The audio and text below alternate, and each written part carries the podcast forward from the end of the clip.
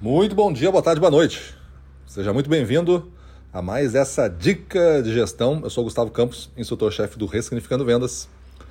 E hoje vamos falar de um tema importante: meta punição versus meta índice olímpico. Eu explico aqui que esse é um princípio bastante importante dentro da metodologia para cima deles aqui do Ressignificando Vendas. Antes de a gente falar sobre isso, queria te convidar a conhecer o nosso canal no YouTube Busca lá por Ressignificando Vendas, Ressignificando Vendas, e você vai encontrar um canal que já tem em torno de umas 500 aulas disponíveis lá. Aulas de tempos variados.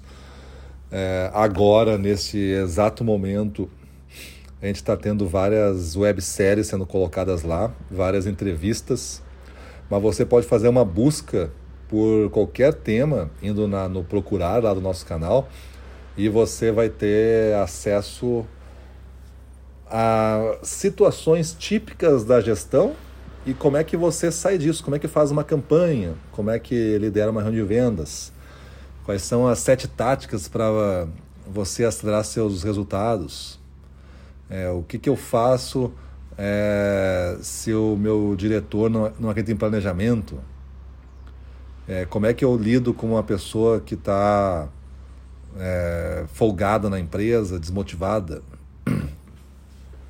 Tem, uma, tem, tem algumas centenas de vídeos lá para ajudar você a tomar melhores decisões, a se tornar um líder melhor. Tudo isso gratuitamente, só buscar por Ressignificando Vendas, botar para se inscrever, apertar o sininho lá para ser avisado de todo o material novo que eu postar. Maravilha? Então é isso aí. Vamos voltar para o nosso assunto. Eu estava falando de meta punição versus meta índice olímpico. A meta punição, eu vou dar uma, vou dar uma explicada, esse é um tema de uma aula, tá? Eu vou dar uma explicada aqui para a gente ficar nos nossos tradicionais 5, 6 minutos aí. Meta índice, meta punição é o seguinte, é o que normalmente se encontra. É, existe uma meta, vamos dizer que seja 100, e o vendedor naquela região fez 105. No mês que vem, a meta vai subir para 105 ou para 110. Aí o cara fez 115. No próximo mês, a meta é 115 ou 118. A meta sempre sobe se a pessoa bate meta. E o problema disso é qual? Às vezes existem sistemas de remuneração e premiação atrelados a bater 100% da meta. E quando o cara se esforça e vai e passa da meta, ele pode até ganhar o variável disso mas e garantir os prêmios, mas fica mais difícil para ele no próximo ciclo. Fazendo com que ele abandone a possibilidade de ganhar o variável para garantir os prêmios, que o prêmio é dado sem esforço, só basta chegar no o esforço do 100%. E eu já ganho o prêmio. Então ele administra uma carteira pela escassez, fazendo com que os últimos dias do mês, se ele não precisa mais de pedido, não vem pedido nenhum, ele não vende mais. Ele diz que o cliente não quis comprar, ele segura pedido e põe só no, no mês seguinte. Parecem várias práticas, talvez não tão legais assim, de o vendedor administrar e ficar em cima do 100%, garantindo o bônus máximo que ele tem. Guardando para o próximo mês, fazendo com que a meta não suba, e ao não subir, o jogo dele fica mais administrável, isso é meta punição.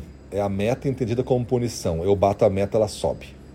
E junto com isso está toda a minha prática de remuneração. É extremamente nocivo a meta punição. E o que é a meta índice olímpico? Meta índice olímpico é como se fosse o índice olímpico de um esporte competitivo de uma Olimpíada. Natação, por exemplo. Se você não percorrer os 100 metros aqui da natação em menos de tanto tempo, você não passa para a Olimpíada, porque a Olimpíada tem, uma, tem um piso, é o índice olímpico. Quem sobe no pódio, medalha de prata, ouro, bronze, fez muito mais desempenho do que o índice olímpico. O índice olímpico é difícil para muitos mas os que entram já são um bom número que vai dar a competição necessária nas Olimpíadas para descobrir o que o que mais se afastou para cima, né, superiormente, do índice olímpico. Ganha, então, a medalha é, de ouro. A meta índice olímpico é quando a pessoa ela tem um entendimento que a meta do, desse ciclo agora é 100. E é, isso é o piso. E se ela fizer 200, a meta ela não vai subir no próximo ciclo. Ela não necessariamente está atrelada a essa subida da pessoa. Ela pode estar programado já uma subida, ela pode manter por mais um tempo e depois subir. Por quê? Porque eu quero que as minhas pessoas, a minha equipe estejam sempre na Olimpíada, em todos os esportes. E não somente que alguns mais ousados que tentem buscar esse volume maior vão para a Olimpíada. Eu quero que todos estejam lá. Então eu crio sistemas de remuneração, de premiação e de metas, onde eu consigo sustentar por um tempo uma meta que foi apresentada, três, quatro meses, seis meses, às vezes tem gente que já dá a meta para um ano. Não quer dizer que passou um ano sem aumento, só quer dizer que já está programado e a pessoa conhece. E se ela fizer 200% da meta, a meta não vai subir, porque no próximo mês a meta ele já conhece é essa. A empresa tem um orçamento, foi atrelado àquela meta. Se todo mundo vender mais do que a meta, a empresa vai ter que se puxar para fazer mais do que o orçamento. Mas, ao mesmo tempo, isso é um sinal positivo. O que acontece da meta punição é que tu tem um orçamento, isso vira uma tampa. É, a pessoa não quer vender mais do que o orçamento porque o sistema de remuneração dela está atrelado a isso. E se ela vende muito mais, a meta sobe muito.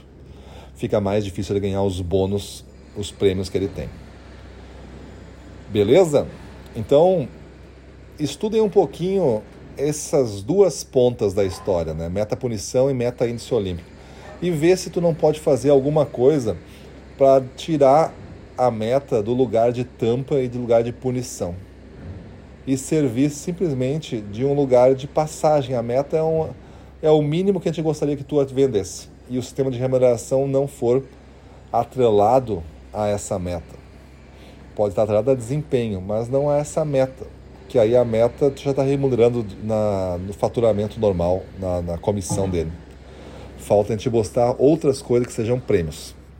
E esses prêmios não estão atrelados à meta, pode estar atrelados a alguns processos e porque na meta tu já tem um comissionamento calculado ali.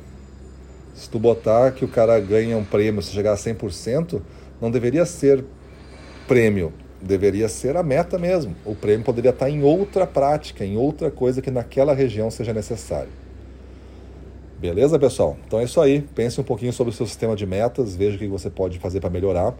É uma mudança às vezes estrutural e às vezes mais psicológica do que prática, mas certamente uma meta, uma meta de índice olímpico vende fatura muito mais em seis meses ou um ano do que uma meta que é variável. Beleza, pessoal? Valeu, para cima deles.